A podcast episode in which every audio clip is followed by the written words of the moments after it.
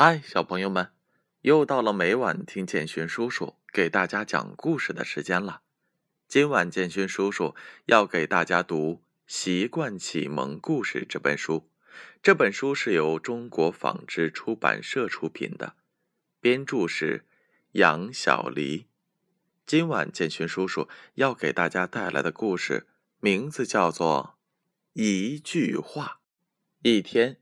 小熊想吃白兔妈妈做的草莓蛋糕了，他来到了小白兔家，白兔妈妈正好在做蛋糕。一会儿，白兔妈妈端着一盘香喷喷的蛋糕来了。小熊吃完了蛋糕，很满足的离开了。他又来到了小松鼠家，还将去白兔妈妈家吃蛋糕的经过告诉了小松鼠。小松鼠想了想，说：“你忘了向白兔妈妈说一句。”小熊疑惑的问：“什么话？我怎么想不起来？”你去问小猴子吧。”小松鼠笑着说。小熊又来到了小猴子家，也将在白兔妈妈家吃蛋糕的事情告诉了小猴子。小猴子听完，笑着说。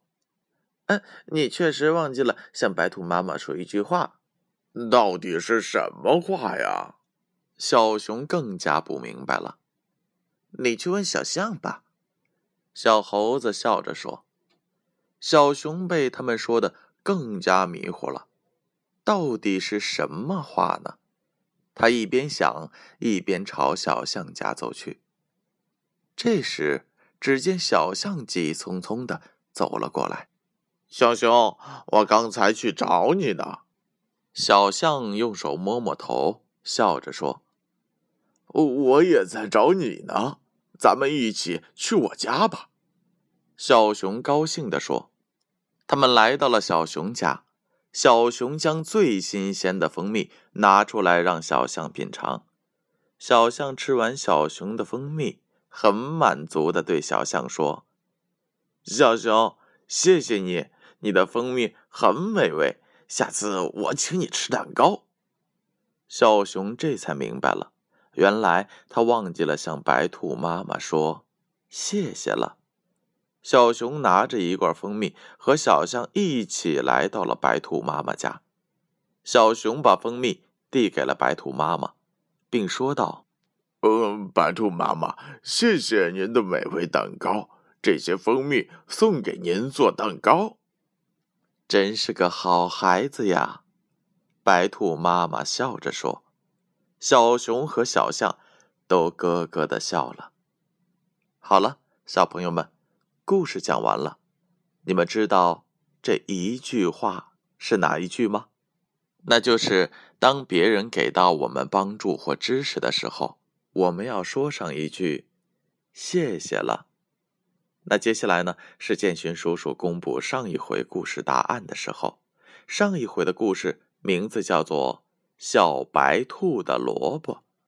第一个问题：小白兔为什么烦恼呢？答案是 B，因为小白兔的萝卜太多了。第二个问题：拔完萝卜后，小白兔有没有请伙伴们去家里做客呢？答案是 B。有伙伴们在小白兔家玩的很高兴。今天故事的问题又是什么呢？第一个问题：小熊吃了谁做的美味蛋糕？A. 象妈妈，B. 白兔妈妈。第二个问题：一句话指的是什么？A. 谢谢你，B. 再见。小朋友们。故事的答案将在下一回揭晓。接下来的时间，闭上眼睛，乖乖的睡觉吧。让我们明晚再见。